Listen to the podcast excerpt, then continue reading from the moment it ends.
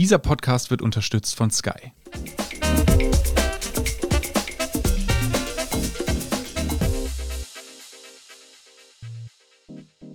Ich bin Doris Prisching. Ich bin Torben Pollerhof. Sie hören Serienreif, den Standard-Podcast über die trügerische Welt der Serien. Bei uns geht es heute um die sechsteilige Krimi-Thriller-Serie The Undoing, die man derzeit auf Sky sehen kann. Dazu haben wir einen Gast im Studio. Beate Hausbichler von Die Standard ist bei uns und wird hier ihre Expertise abgeben, was von dieser Serie zu halten ist. Hallo Beate. Hallo. Doris, erzähl doch mal bitte, bevor wir mit dem ganzen Überthema anfangen, worum es in The Undoing geht. Ja, also in The Undoing geht es um einen Mordfall im Milieu Reich und Schön. Die Therapeutin Grace Sachs wird mit einem Mord konfrontiert, mit dem ihr Mann Jonathan, ein erfolgreicher Arzt, mehr zu tun hat als ihr das lieb ist. Da wird eine Frau mit Migrationshintergrund und definitiv nicht aus der Gesellschaft brutal ermordet. Sowohl Grace als auch Jonathan hatten zuvor Kontakt. Grace über eine Party oder mehrere Begegnungen. Und für Jonathan war Elena, so, hieß, äh, so heißt das Opfer, eine Sexgespielin, eine Geliebte, von der Grace natürlich nichts wusste.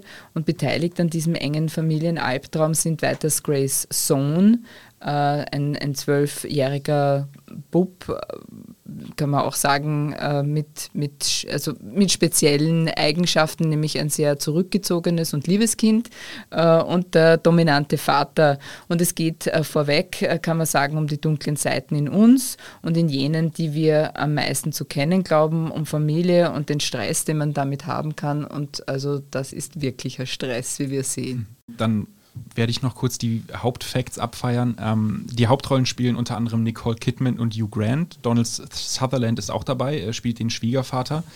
Ähm, die Geschichte basiert auf dem Roman You Should Have Known von äh, Gene Hanf Korelitz und fürs Fernsehen hat eben David E. Kelly das Ganze adaptiert. Und damit würde ich direkt die erste Bewertungsrunde einleiten. Wie hat es euch denn gefallen? Ähm, also es war sehr unterhaltsam, das auf alle Fälle. Also ich bin, ich bin dran geblieben. Es ist zwar, äh, es, es fährt immer wieder die gleichen Bahnen ab, das muss man schon sagen, aber das auf einem qualitativ sehr hohen Niveau. Also was ich sehr genossen habe an der Serie sind einfach die, die Bilder. Es ist natürlich schön, in dieses New York der Reichen und Schönen, wie die Doris das gesagt hat, einzutauchen. Das macht einfach Spaß. Das ist ein, ein Augenschmaus. Ähm, inhaltlich hat es einige Hänger gegeben. Da würde ich sagen, war einfach der Plot nicht ganz auf der Höhe der Zeit. Aber irgendwie hat das auch was Nostalgisches gehabt. Also ich fand es unterhaltsam, äh, aber es gibt doch einige Kritikpunkte, über die wir doch noch reden werden. Auf die muss man, über die muss man reden, ja. finde ich. Es war also für mich so, es war wirklich absolut anders, als ich es erwartet habe. Äh, ich habe auch äh, über den Titel, muss ich sagen, auf etwas ganz, ganz anderes geschlossen. The Undoing klingt für mich breiter, sage ich jetzt einmal, also wirklich auch, dass damit mehrere Leute zu tun hätten und nicht nur sozusagen sich eine, eine, eine Geschichte, die sich im rein privaten äh, ereignet.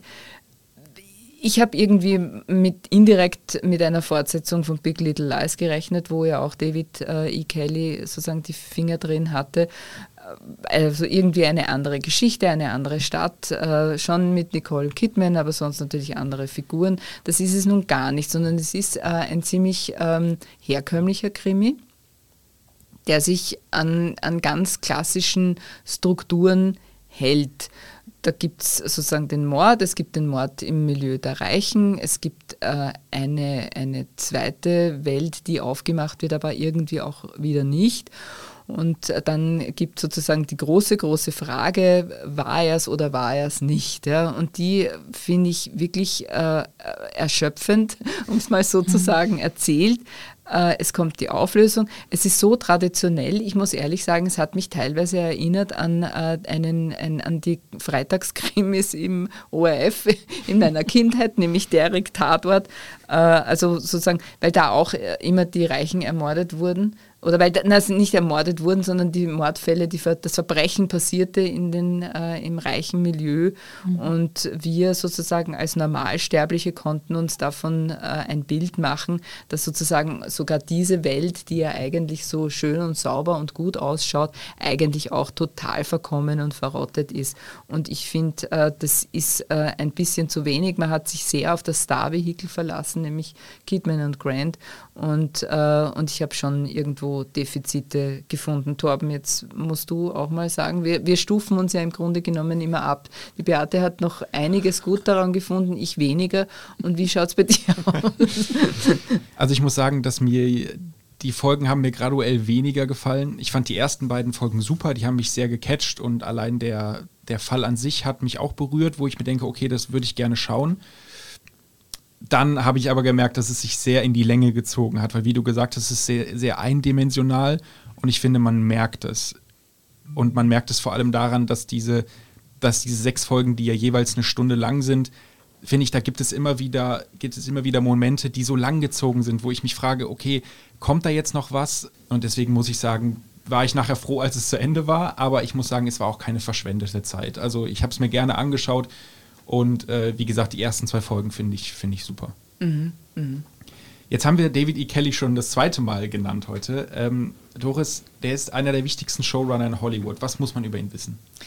Äh, ja, also David E. Kelly ist tatsächlich schon eine, eine Größe ja, im Serien. Äh, in, in, in, in der, im Seriengeschäft. Ja. Nämlich seit 1987 ist er älteren Serienschauerinnen und Serienschauern ein Begriff.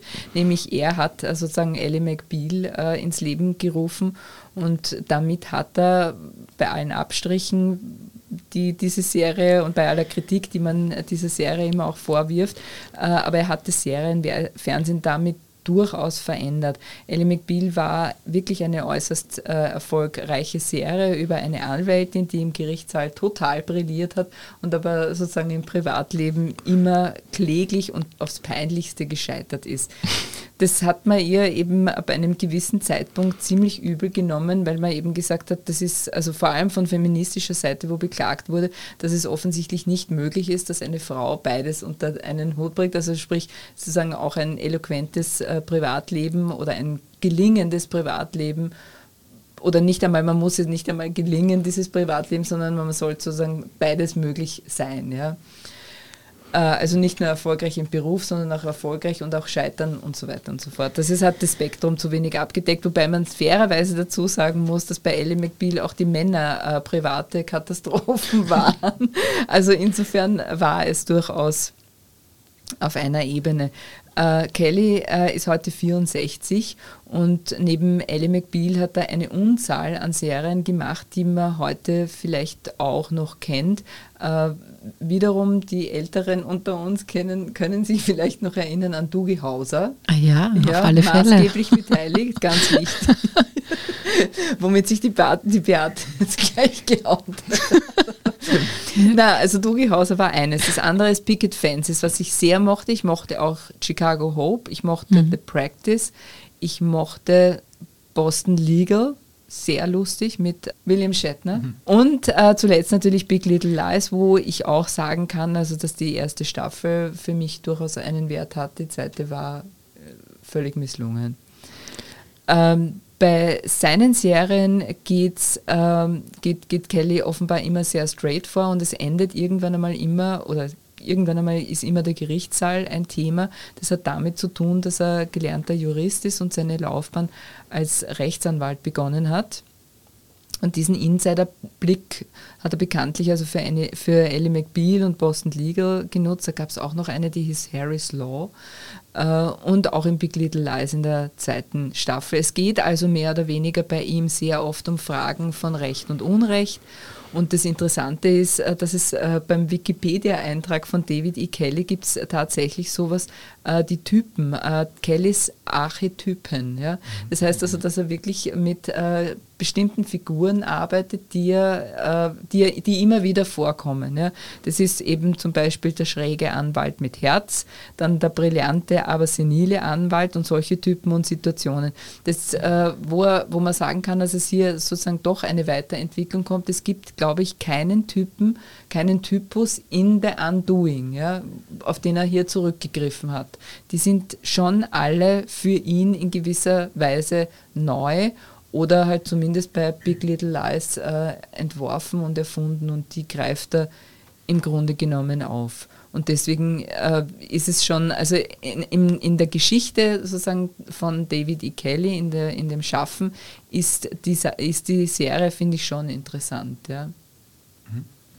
Wir haben ja jetzt schon gesagt, es sind sechs Folgen, äh, jeweils eine Stunde lang. Da kann eigentlich ein einziger Krimi oder sozusagen nur der Kriminalfall nicht herhalten. Ähm, was gibt es denn noch für Hintergrundgeschichten, die damit mitschwingen? Ich denke, das ist schon bei ähm, dem Vorspann ja sehr ähm, deutlich, dass es einfach darum geht, ähm, hinter die Fassade zu schauen. Ich denke, das ist eben, wie die Doris das schon gesagt hat, da haben wir eine Familie, die offensichtlich ähm, ökonomisches Kapital hat, die ist auch sehr angesehen, angesehene Berufe, sie sind beide ähm, Ärzte und ja, und das sind halt so Seifenblasen, die jetzt zerplatzen, eine nach der anderen. Und ich glaube, das ist so, das soll so die große Hintergrundgeschichte sein, dass, ähm, dass das alles ja wenig bedeutet und dass man eben glaubt, mit seinen Lieben da die Jahre zu verbringen und sehr glücklich zu sein und im Prinzip nichts weiß darüber. Das ähm, würde ich sagen, ist jetzt so das große Hintergrundthema, das ja eben nicht sehr neu ist. Und vor allem im Zusammenhang mit dem vielen Geld ist auch nicht neu diese Erzählung, ja, sie haben vielleicht Probleme oder da ist vielleicht was Schlimmes passiert, aber man kann es mit genügend finanziellen Mitteln zubetonieren. Äh, also das ist ja auch direkt angesprochen mhm. in der Serie, was passiert, wenn etwas, äh, ein Verbrechen in einer Familie passiert, die sehr viel Geld hat, dann kann man sich die besten Anwälte leisten, dann kann man, keine Ahnung, äh, auf die Schule des Sohnes Druck machen, machen und alles sowas. Also da ist auch das Thema Korruption auch ein bisschen drinnen, würde ich sagen. Absolut, ja. Aber die Frage, die ich mir dann schon stelle oder die mir jetzt in den Sinn gekommen ist, ja, es ist wirklich, wirklich ja sowas von Derek, ja. ja. ähm, also das ist so quasi die Frage, ja, die uns in den 90ern oder so irgendwo beschäftigt hat. Ja. Mhm. Warum kommt es jetzt wieder? Ja? Warum mhm. ist es jetzt offenbar so aktuell, ja? dass man sozusagen diese, diese, dieses Beharren oder Bestehen auf der Ungleichheit. Ja? Ich meine, die gibt es in der Welt, das ist eh mhm. keine Frage, aber, aber es ist hier ich weiß nicht, ja, woher kommt es, dass, äh, dass es hier so thematisiert wird und vor allem, dass es auch in der Art und Weise thematisiert wird, wie es hier passiert, nämlich in einer sehr traditionellen Art. Ja, das war ja das Überraschende, finde ich, an der Serie, dass man sich denkt, wenn man sich das vorher so angeschaut hat, was, was wird jetzt da vorkommen in der Serie, hat man sich eigentlich erwartet, ja, das sind die traditionellen Themen, ein Mord, äh, sehr viel Geld, äh, ein, also Täter und Opfer kommen aus verschiedenen sozialen Welten. Das sind alles super klassische Themen. Und dann kommt so ein Star-Regisseur und so ein Star-Aufgebot. Und jetzt muss es was Neues dran geben. Jetzt mhm. gibt es neue Aspekte, jetzt gibt es neue Ideen, jetzt gibt es neue Frauenfiguren, neue Männerfiguren. Und das war eigentlich die große Enttäuschung. Das war alles nicht. Das ja. war alles, also alle die Dinge, die ich jetzt genannt habe, waren auch konventionell plus der konventionellen Erzählung. Also insofern ist die Frage eigentlich offen, die du gestellt hast. Warum ja. jetzt? Das äh, ist eigentlich nicht aufgelöst worden, weil es keinen aktuellen oder neuen oder originellen Aspekt gegeben hat. Ich glaube, es ist einfach deswegen jetzt, weil Nicole Kidman und Hugh Grant etwas gemeinsam machen.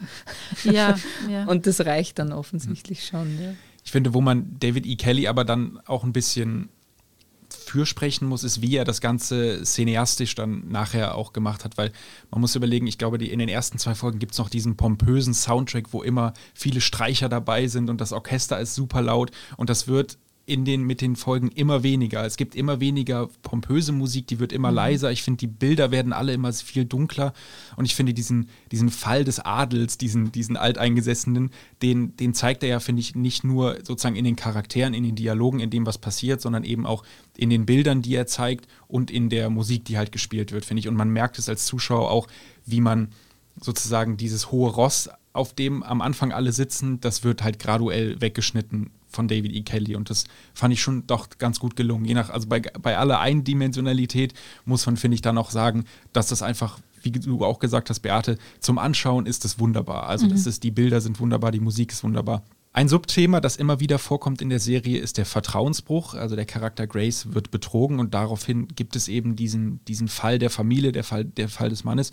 Und es kommt auch vor, dass Grace ihren Mann blind in Schutz nimmt, ohne wirklich zu wissen, was er denn getan hat oder ob sie ihm glauben kann.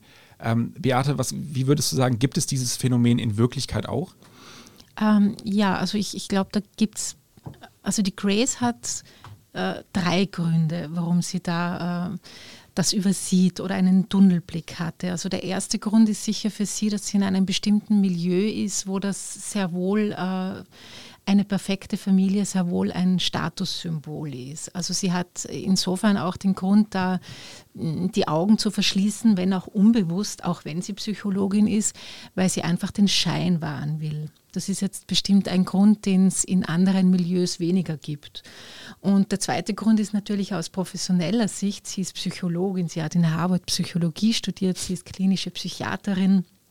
Das ist natürlich für sie auch äh, eine Kränkung, dass sie aus rein professioneller und intellektueller Perspektive das nicht überzuckert, was, was, was da eigentlich abbrennt. Das ist so die zweite Ebene. Und die dritte Ebene, das ist eine, die ich für sehr wichtig halte und die wahrscheinlich alle Menschen jeder sozialen Schicht betrifft, ist sie ein, dass sie einfach die Familie insofern schützen will, dass sie ihr Kind schützen will, dass sie auch, äh, dass sie nicht allein ist mit ihren Zweifeln oder mit, mit dem Vertra Vertrauensbruch, sondern dass auch andere schwächere Menschen involviert sind, die sie sehr wohl schützen will. Und das ist etwas, das kommt sicher sehr oft vor.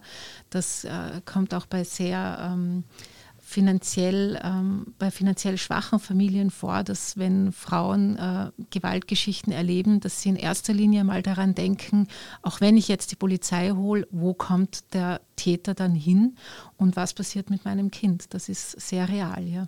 Beziehungsweise es ist ja auch ein Aspekt die Scham, oder? Also die weil Scham, man sagt ja, ja, genau, also ja. mir ist es total peinlich, dass mir das passiert, ja. Genau. Äh, ja. Deswegen, deswegen schütze ich ihn. Weil in gewisser Weise weiß sie schon, oder, dass er Dreck am Stecken hat, oder? Aber ja. sie will, sie will ihn in Wahrheit will sie halt alles unter den ja. Tisch kehren. Ich, genau, ich würde genau, das stimmt. Ich würde sagen, das ist auch ein universeller Aspekt, die mhm. Scham. Ja, das ist stimmt. Das ist mhm. sehr gut auf den Punkt gebracht. Mhm. Ja. Wir haben jetzt schon viel über die Familie oder die Rolle der Familie ge äh, gesprochen. Man kann ja sagen, dass in The Undoing das Rollenbild ziemlich klassisch ist, oder? Ja, also definitiv würde ich schon sagen. Ich habe das irrsinnig interessant gefunden, dass, also es kommt zwar sehr progressiv rüber, aber letztendlich ist es sehr traditionell. Was ich wahnsinnig interessant gefunden habe, ist auch die Rolle der, der Freundin von der Claire, ähm, Sylvia. Die ist offensichtlich eine sehr erfolgreiche Anwältin und hat eine Tochter um, um die zehn Jahre und ein riesen Eckbüro in Manhattan, also dürfte wahnsinnig viel Geld verdienen, was ja auch mit sehr viel Arbeit in den USA verbunden ist. Und ich fand interessant, dass trotzdem äh, mit all diesen Kinderbetreuungstätigkeiten trotzdem nur sie beschäftigt war. Sie hat die Tochter zum Ballett geführt und hat dort irgendwie beobachtet, ob sie das eh gut macht. Sie war in diesen Elternvereinsaktivitäten organisiert. Also es war nur diese Freundin Silvia, die offensichtlich alles, was mit dem Kind zu tun hat, allein macht, obwohl sie offensichtlich eine super Spitzenanwältin ist. Also das war interessant. Es sind also nicht diese New Yorker Hausfrauen, die nichts mehr hackeln, sondern die sehr wohl hackeln und alles andere auch noch dazu machen. Und bei der Claire ist es ja im Prinzip das Gleiche. Sie ist Psychiaterin und hat eine Praxis, hat Klienten und Klientinnen, die sich auf sie verlassen und macht alles andere auch. Und mit dem Papa redet man halt so ein bisschen, äh, shakert man über den Hund, ob es den geben soll ja, oder ja. nicht. Und, und das, das, Kind war's. kuschelt mit dem Papa und sonst nichts. Ja, ja, genau. Also, also, von feministischer Seite her ist es ja eine Katastrophe, oder wie würdest ein, du? Ein, also wenn, wenn, das der Status quo ist, dann hat der Feminismus versagt.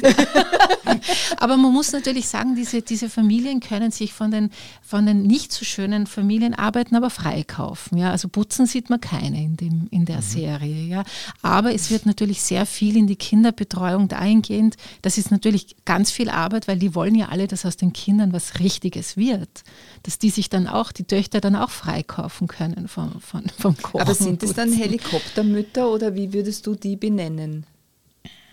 Helikoptermütter im klassischen Sinn würde ich nicht sagen. Es, ist, es sind so äh, Familienmanagerinnen, die einfach irgendwie jetzt auch innerhalb der Familie Arbeitskräfte haben, die sie delegieren können.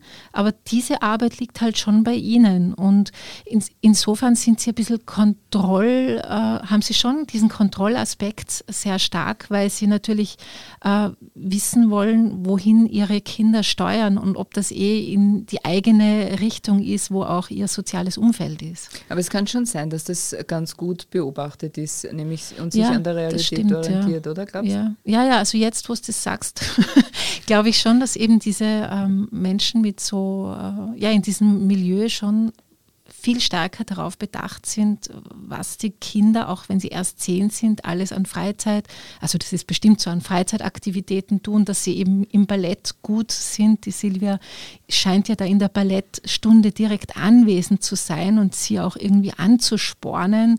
Also da dieser Ehrgeiz und dieser Druck, der ja sich der durchaus auch schwer sein muss für diese Kinder, der ist in der Serie gut spürbar, ja.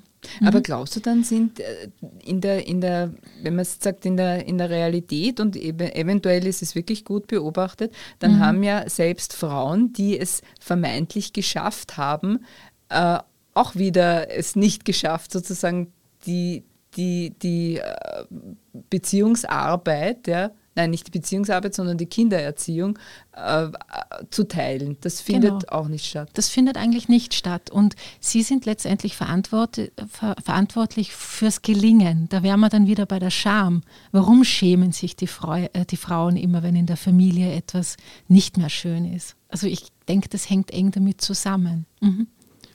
Damit würde ich sagen, machen wir eine kurze Werbepause und sprechen danach über das pikante Thema der Nacktheit. One, two, mehr Action. Mehr Nervenkitzel. Mehr Emotionen. Die besten Geschichten an einem Ort erlebst du nur bei Sky.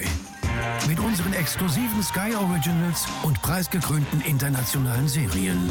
Sky, wo Serien zu Hause sind. Damit sind wir zurück bei Serienreif. Heute sprechen wir über den Krimi The Undoing und ich würde sagen, wir starten gleich mit dem Subthema, was wir eh schon angeteasert haben vor, nämlich der Nacktheit. Und zwar in dem Sinne, dass, dass Elena, das spätere Mordopfer, in der ersten Folge noch äh, ihrem Baby öffentlich die Brust gibt, in dieser Reihe von hochadeligen und hochbetuchten äh, Damen. Und ähm, in dieser Szene wenden sich alle Frauen aber schon fast angeekelt, finde ich, kann man sagen, ab. Ähm, ist das wieder ein neuer Trend? Also ist Nacktheit nicht mehr cool? Ja, also das ist eine äh, sehr spannende Szene. Ähm, ich glaube, die ist gleich in der ersten Folge. Mhm. Und ja, also die, ähm, die junge Frau, die Elena, sitzt sich hin zu einem, es ist ein runder Tisch und da sitzen eben, wie du gesagt hast, die ganzen äh, Upper-Class-Damen beisammen. Und sie packt auf einmal ihren Busen aus und stillt ihr Kind. Ähm, das ist, das ist auf so vielen Schichten interessant, da könnte ich jetzt eine Dreiviertelstunde reden, glaube ich. Aber es ist insofern interessant, dass ja, es gibt ja diesen starken Trend seit 10, 20 Jahren, also das Kind sehr äh, lange zu stillen und nur zu stillen. Und also gerade in dieser Schicht es gibt so einen Zurück zur Natur Trend, alles Bio, Stillen bis in die Schule jetzt übertrieben gesagt. Und trotzdem gibt es diese äh, starke Reaktion von diesen Frauen, dass sie das jetzt, jetzt stillt sie, was eh super ist, aber jetzt stillt sie da am Tisch und denkt sich überhaupt nichts. Also es ist da eine starke klassenspezifische Komponente äh, dabei, dass so quasi das gehört sich nicht, also hier in dieser Situation bitte nicht. Und dann gibt es noch äh, diesen Aspekt, der auch in dieser Szene stark spürbar ist, dass sie sehr jung ist, die Frau, und dass sich auch die Frauen danach unterhalten, dass das ein, ein, ein Prachtbusen ist, quasi, den sie da ausgepackt hat. Das ist auch ein, so wird auch so diese äh, weibliche Konkurrenz sehr stark inszeniert. Ähm, das ist auch eine sehr klischeehafte Erzählung, finde ich, die da drinnen steckt. Und das, das, das Dritte, was da ganz stark drinnen ist, dass da diese Figur der Elena mit ihrem Busen, mit ihrer Nacktheit, das als Bedrohung auftritt das erste Mal. Also die, die anderen Frauen können das nicht einordnen, aber sie wissen, irgendwas passt da nicht. Das ist jetzt verdammt bedrohlich. Sie wissen noch nicht, auf was für eine Art bedrohlich, aber dieser, dieser wunderschöne Busen, nackte Busen und diese Unbedarftheit, vor allem mit der Elena damit umzugehen, ist für diese Frauen aus der Oberschicht eine starke Bedrohung. Also das ist, ja. Naja, es ist vor allem die Natur, ja, genau, die ja. da bedrohlich mhm. ist. Und das ist ja der Witz dran und der Widerspruch auch. Und deswegen finde ich die Szene wirklich auch extrem äh, spannend und interessant und eigentlich auch gut, ja, äh, mhm. weil es wirklich so das aufwirft, ja, wie du sagst, auf der einen Seite gibt es den totalen Stillzwang, ja, also weil man quasi ja, den Frauen vermittelt. Ja. Es ist also sozusagen, sie müssen stillen, warum auch immer, das wirst du vielleicht auch genauer wissen. Und, äh, und auf der anderen Seite hat man eben quasi dann eine Frau, die das tut, ja, aber sie soll es im Geheimen tun. Ja. Genau. Und, äh, und was ich eben an diesem Thema Nacktheit so spannend finde, ja, ist so quasi, wie gehen wir heute, wie gehen wir mit Nacktheit um? Ja? Mhm. Und das ist ein bisschen anders als früher, ja, nämlich äh, wo ich in einer Zeit groß geworden bin, wo man also sozusagen das erste Mal äh, oben ohne im Schw ins Schwimmbad gehen durfte und auch musste wahrscheinlich dann äh, ab einer gewissen Zeit, ja, hat es dann irgendwie sozusagen den Zwang gegeben und die Väter oder so irgendwie und die Mütter auch, ja, haben sich unglaublich beschwert und das als natürlich für extrem ordinär empfunden, aber man hat das gemacht und man durfte das und man hat das irgendwann einmal auch für sehr normal gefunden. Ja. Und heute ist es aber komplett anders. Mhm. Äh, heute ist es so, dass man jetzt, wenn man eben gerade einmal das Schwimmbad hernimmt, ja, äh, dass, dass es überhaupt nicht mehr gemacht wird und, äh, und dass es überhaupt, äh, dass, dass sowas wie FKK total out ist. Berthe, hast du eine Idee oder eine Ahnung, warum das so ist? Warum ist jetzt das Nacktsein so out, wenn man auf der anderen Seite, wenn sie auf der anderen Seite überall total verfügbar ist? Ja? Mhm. Äh, ja, also das ist wirklich eine spannende Frage. Ähm, also eine Idee, ähm, die ich hätte, wäre das, also das ist jetzt schon seit einigen Jahren so. Und eine Idee, die ich hätte, wäre, dass viele Dinge, die Ästhetik betreffen, ähm, aus dass auch Europa da stark von den USA beeinflusst ist. Und das war ja in Amerika nie so der Brauch wie bei uns. Also wie du gesagt hast, in den 80ern und 90ern sind wir ja dauernd, also dauernd, aber es war einfach oben ohne, war jetzt nichts Besonderes. Und jetzt ist das sehr wohl etwas Besonderes und verschwindet zunehmend. Und äh, um bei den Serien zu bleiben, da, wenn man sich ältere Serien anschaut, da wird ja immer wieder, was das, die oben ohne Kultur betrifft, wird, wurde in den 80ern und 90ern auf Europa referiert. Also quasi dort, dort, müssen wir hin in Urlaub, weil da können wir oben ohne gehen. Äh, vielleicht ist da Europa ein bisschen äh, von den USA beeinflusst worden, was diese Frage betrifft. Das wäre eine Möglichkeit. Eine andere Möglichkeit ist, ist einfach das Faktum des Fotografierens. Das ist ja etwas, ähm, das, wenn man jetzt jetzt nicht so wahnsinnig viel in seiner Freizeit in sozialen Medien ist und mit, mit dem Handy unterwegs ist, was ja auch wir Älteren vielleicht ein bisschen weniger machen, fällt einem das gar nicht ein. Aber es stimmt natürlich, dass dieser Aspekt jetzt da ist. Wenn du irgendwo bist, dann bist du sofort, dann kannst du von jedem, jeder hat eine Kamera und du kannst sofort fotografiert werden. Das ist natürlich ein, ein, ein Aspekt, der wirklich ähm, große Auswirkungen hat. Allerdings ist das oben ohne und die, diese mm, neue ähm, Bedecktheit schon davor passiert, würde ich sagen. Wenn man jetzt diese Debatten um, um Political Correctness anschaut, es würde wahrscheinlich auch viele Stimmen geben, die sagen, äh, im Endeffekt liegt es auch daran, dass man schaut, dass alles so wahnsinnig politisch korrekt sein muss. Aber das, ich glaube, dass das viele als Antwort geben würden. Ich würde die überhaupt nicht geben. Das ist total ein, ein falscher Weg, weil äh, das ist so eine Vermischung von äh, Sexismus und Sexiness. Also das eine hat mit dem anderen nichts zu tun. Also ich glaube, dass viele einfach das, das, das Faktum äh, verwechseln, dass jetzt viel von Übergriffigkeiten zum Beispiel die Rede ist, viel mehr als früher, dass das viele äh, damit verwechseln würden, das wäre eine neue, neue Brüderie. Aber das sind getrennte Themen, deshalb würde ich das jetzt eben nicht sagen. Ich sage, das ist ein, ein bekannter Irrweg, der immer wieder genannt wird. Na, ist es eine neu, leben wir in einer neuen Brüderie? Nein, das glaube ich nicht. Nein, das glaube ich absolut nicht. Es gibt äh, in, einem, in einem Umfang Sexpartys, äh, die früher nur, vor allem, in, um bei den 90ern zu bleiben, nur bei, vor allem bei schwulen Männern äh, Usus war und jetzt sehr wohl auch für viele Heterosexuelle dazugehört. Das würde ich nicht sagen. Ich glaube, dass sich vielleicht die, die Dinge wie äh, Sexualität in der Öffentlichkeit gezeigt wird, dass sich dass die einfach neu verhandelt wird. Und es gibt Dinge, die hat es vor 20 Jahren, wie diese Sexpartys zum Beispiel, eben überhaupt nicht gegeben. Die gibt es jetzt sehr wohl in größeren Städten und das ist üblich. Man redet viel mehr über, äh, über Intersexualität, über Homosexualität. Also insofern würde ich das überhaupt nicht unterstreichen, dass es eine, eine neue Brüderie gibt. Im Gegenteil, ich glaube schon, dass es da mehr Vielfalt gibt. Aber was jetzt so der, das Mainstream-Fernsehen betrifft und Nacktheit, Nacktheit ist es vielleicht, ist es vielleicht wahr. Aber vielleicht liegt es auch daran, dass man sich ein bisschen schwer tut mit dem neuen Anspruch, wie man Körper zeigen soll. Dass man halt nicht eben Frauen immer nur die 25-jährigen äh, auf Pin-Up-Körper inszeniert und Männer, äh, bei Männern sieht man eigentlich fast nie einen nackt. Ja. Also vielleicht gibt es da irgendwie im Fernsehen einfach noch nicht so ähm, den Modus, wie man mit den neuen Ansprüchen, äh, wie man Körper zeigen könnte, umgehen kann. Mhm, mh. Würdest du gern lieber mehr Nackte sehen im Fernsehen, Torben? Mm, also sagen wir so, ich bin sehr froh, dass ich Hugh Grant nicht nackt gesehen habe.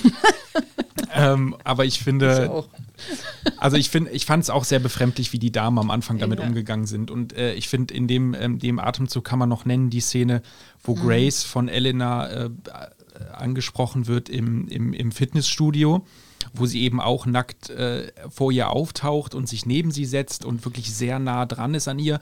Und man merkt wirklich, Grace, wie unangenehm mir das ist. Und ich finde, David E. Kelly macht das auch sehr gut, weil er nah dran geht. Er hat viele, er hat generell viele Detailaufnahmen, die den Zuschauer wirklich aufgrund ihrer Länge ihn einfach un, also es ist einfach unangenehm, diese, diese zu sehen. Und man merkt wirklich Kel äh, Grace an, wie, wie unangenehm mir diese ganze Szene ist. Mhm. Und deswegen finde ich, ist es schon sehr, ich finde es schon etwas plakativ, wie er das benutzt.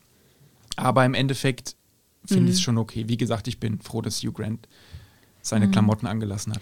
Aber da bei, dieser Beispiel, bei diesem Beispiel in der Garderobe, da ist es eben genau wieder so, so äh, der Fall. Es ist ein extrem konventioneller Umgang mit Nacktheit. Also man sieht diese junge Frau, die eben die Affäre ist von dem äh, honorigen Arzt, die sieht man natürlich nackt. Ja. Ansonsten sieht man nie jemanden nackt. Also das ist schon sehr konventionell. Man, man zeigt Nacktheit im Sinne von, äh, von Erotisierung und einer femme die jetzt ganz klassisch, wie man sie auch vor 30 Jahren hätte zeichnen können, ähm, dargestellt wurde. Man sieht nur sie nackt und der, zum Beispiel die Sexualität von, von dem Paar, also von Grace und Jonathan, die wird überhaupt nicht dargestellt, obwohl es auch im Trailer so wichtig ist, zu zeigen, dass die ganz eine glückliche Ehe geführt haben. Die sind super glücklich, bevor das alles passiert ist, aber sie haben anscheinend keine Sexualität. Es gibt eine Szene, eine Sexszene, die unter der Bettdecke, unter der Seidenbettdecke stattfindet. Man sieht nichts. Beide haben den Pyjama, glaube ich, auch mhm. an.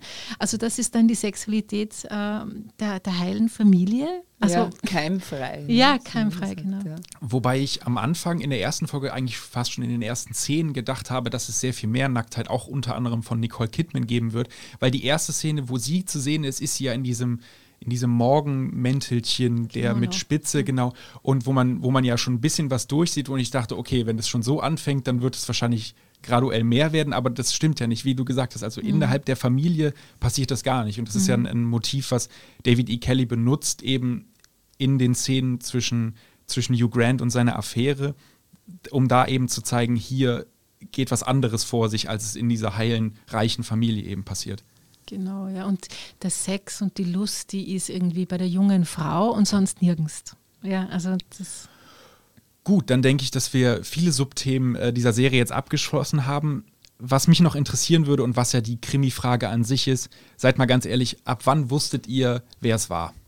Ich bin bei sowas sehr, sehr schlecht. Ich muss zugeben, ich war, was die Verdächtigungen betrifft und die Mutmaßungen betrifft, immer auf dem Level der Grace. Also ich habe überhaupt keine frühe Prognose abgegeben, die irgendwie sinnvoll war.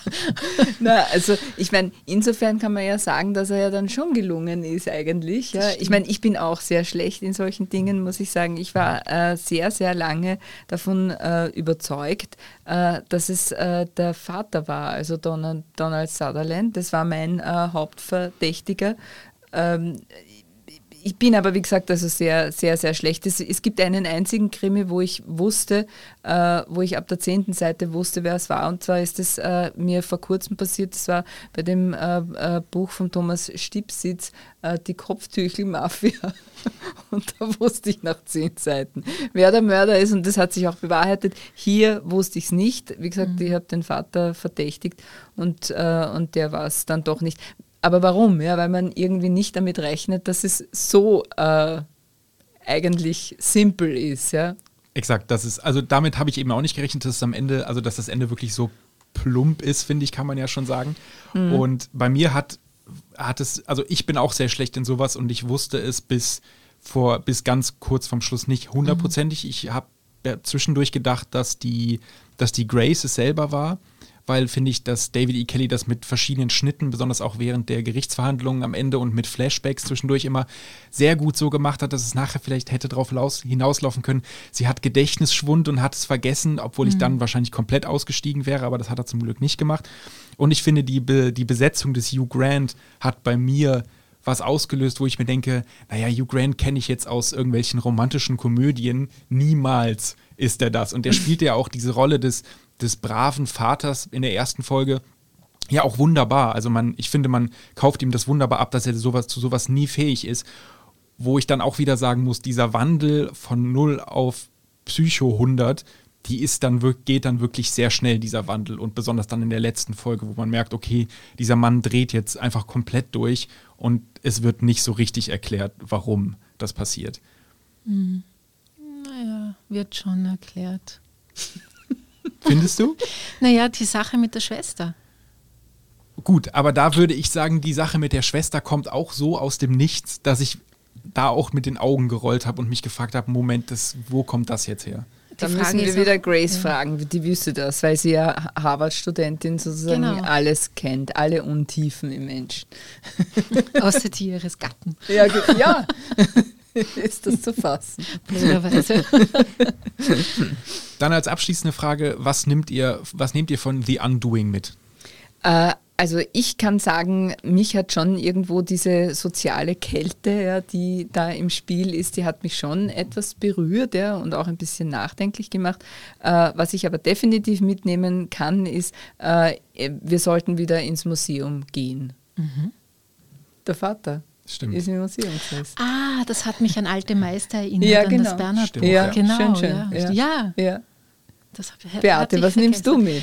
Ich nehme etwas nicht so Schönes mit, aber ich finde, das, das haben wir noch vergessen, ähm, das Mordopfer und wie es dargestellt wurde. Also es gibt, das ist nicht wie in den 90er Jahren. Früher wurden weibliche mhm. Mordopfer, die ja sehr oft gezeigt werden, wahnsinnig ästhetisiert. Also sehr die wichtig, haben ja, genau, die haben, die haben äh, wunderschön ausgeschaut, obwohl sie kurz vor ihrem Tod etwas Furchtbares noch erlebt haben. Und das war in dem äh, in der Serie überhaupt nicht der Fall. Also man hat wirklich gesehen, wie ein Kopf ausschaut, der brutal, auf dem brutal eingeschlagen wird. Ja.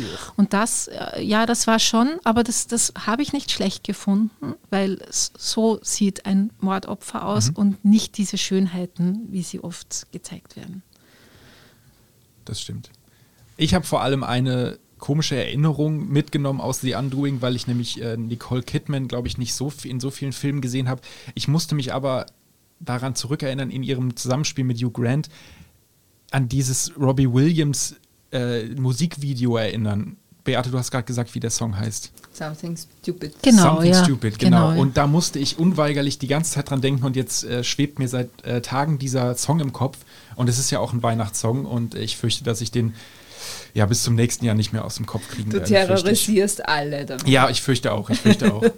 okay, das war's mit Serienreif. Wenn Ihnen dieser Podcast gefallen hat, geben Sie uns doch eine 5-Sterne-Bewertung. Damit Sie keine Folge von Serienreif verpassen, abonnieren Sie uns bei Apple Podcast, Spotify oder wo Sie Ihren Podcast hören. Bis zum nächsten Mal und frohes Schauen. Adios. Tschüss. Ciao.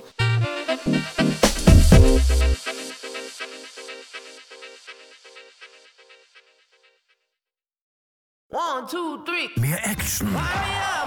Mehr Nervenkitzel. Mehr Emotionen. Die besten Geschichten an einem Ort erlebst du nur bei Sky. Mit unseren exklusiven Sky Originals und preisgekrönten internationalen Serien. Sky, wo Serien zu Hause sind.